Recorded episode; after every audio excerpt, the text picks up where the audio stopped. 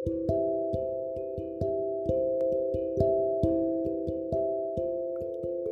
はようございます。お元気でしょうか？今日の聖書の時間となりました。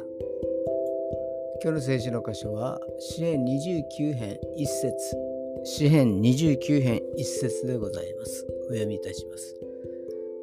力ある者の子らよ、主に着せよ。栄光と力を主に着せよ。アーメン。言うことが起きれば自分を誇り、悪い出来事が起これば他人のせいにしてしまう。そんな人が多い中でダビデはいつも主に栄光を返しました。こういう生き方をしていると人にも神にも愛されるものです。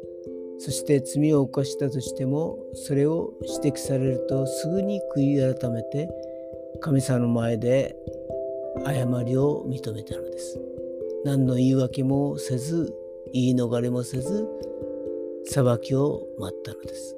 そんなところも信頼される人だったのです。今日も主に信頼され、主を信頼する一日となりますように。それでは今日という一日が皆さんにとって良き一日でありますように。よしでした。